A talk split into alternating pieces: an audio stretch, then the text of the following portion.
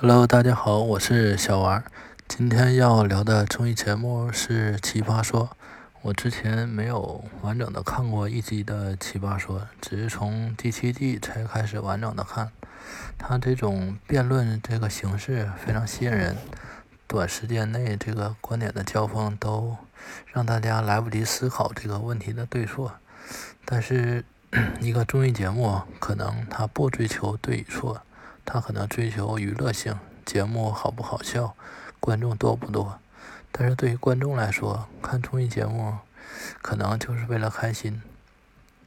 工作那么累，每天都很焦虑，看看综艺节目，如果还要不断的暂停去思考对错，这个可能是比较累。所以我才做了这个这一期音频的节目。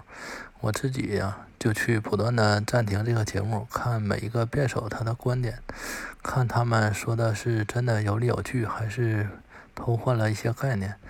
在工作中，资本告诉我们什么是对和错，我们都不是很喜欢。下了班，综艺教我们对错，我们也不应该忍受啊，对吧？下面我就依次说一下这几个辩题和我的一些看法。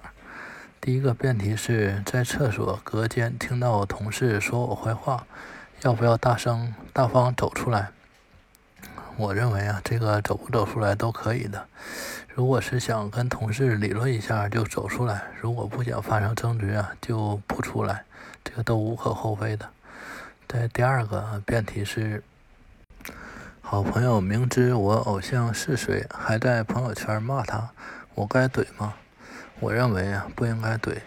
这个先说“怼”这个字啊，正确读音是“对”四声，用动词的时候意思是。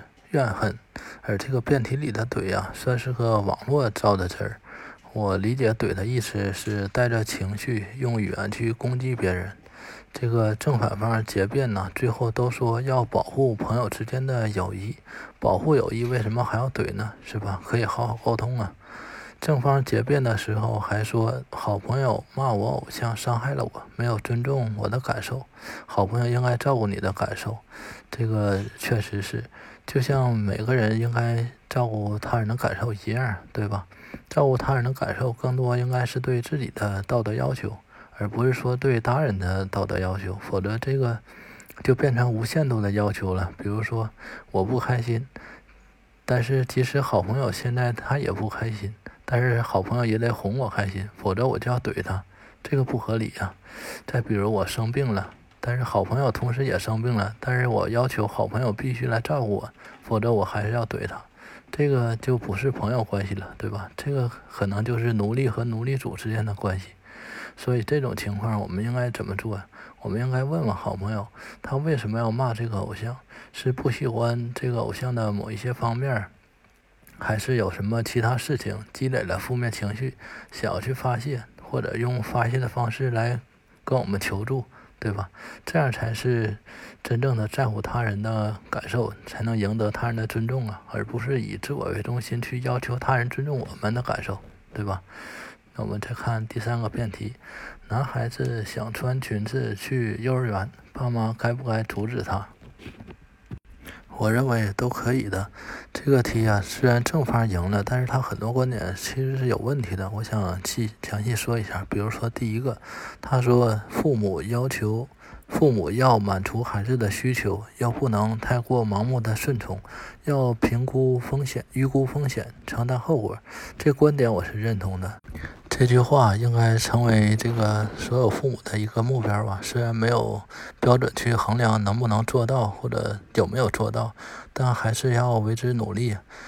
但是说回这个观点，这观点并不能得出这个阻止孩子穿裙子的结论呢，因为他评估风险之后啊，阻止或者不止阻止都可能是这个最好的选择。所以这个第一个他就是没有办法证明他的观点。第二个这个观点是。当我们改变不了社会的时候，我们融入这个社会又有什么错呢？这个我也是不认同的，因为这个融入社会不一定是错，它也不一定是对的。社会是由每个人组成的，我们自己呀也是社会的一部分。一个人肯定是改变不了整个社会，但一个人呢，可以就是保持相对的独立呀，去抵抗社会这个对金钱、权利这些虚妄的认可。所以有的时候不去融入，去保持这个相对的独立啊，也是一个更好的选择，对吧？我们再看正方第三个观点。孩子不应该是我们对抗这个世界的实验品，这个观点我也是认同的。但是他这个观点和他这个自己应该说的论点是矛盾的。这句话意思是，父母不应该把想法强加给孩子，应该尊重孩子是独立的个体，那就应该不阻止孩子去穿裙子。但是正方应该说阻止的观点啊，对吧？这个自相矛盾了。再看正方第四个观点。父母用阻止孩子的行为，让孩子被社会接纳，从而拥有更多的自由。这个我也是不认同的。自由啊，它不是越多越好。比如说人杀人的自由，这个是不应该被许可的。而且一个自由啊，也不能被当作砝码去换另一个自由。比如一个人用自己的人身自由换一口饭吃，这个也是不应该被许可的。所以啊，每个自由它都是独立的，有些自由是好的，有些它不是的。对吧？再看正方第五个观点，他说要让孩子明白一个道理：一个人有多少被人喜欢的能力，才在这个社会上有多少不被喜欢的权利。这个我也是不认同的。他这句话意思啊，就是说，当你有被更多人喜欢的能力的时候，你才更多的，你才有更多的权利做自己。这个是本质到本末倒置啊，对吧？你为了更多人喜欢去改变自己，迎合别人，换回来的是什么？是要做自己。那为什么不直接做自己，去爱自己，对吧？培养自己独立的人格，这个应该是正确的呀。所以啊，这个辩题，应不应该父母应不应该阻止男孩子穿裙子去幼儿园是没有答案的。就像正方第一个观点说的，父母要满足孩子的需求。又不能太盲目的顺从，要预估风险，承担后果，所以就交由每一对父母自己去分析了，对吧？下面我再说这个第四个辩题，他说孩子的作业太多，总是写到半夜，我该不该跟老师理论？这个我认为啊，都可以的，和上面一样，这个是教育问题，所以父母啊。他首先得尊重孩子，但是父母作为监护人，也不是说完全不管，可以问问老师，也可以问问孩子。这可能孩子啊希望父母去跟老师说一说，也可能不希望说，这个都是具体这个情况具体决定的，对吧？所以没有说该和不该。下面我们看这个第五题，第五个辩题，他说中了要玩整整三年的环球旅行大奖，要不要辞职去玩？这个我觉得都可以啊，去不去都行。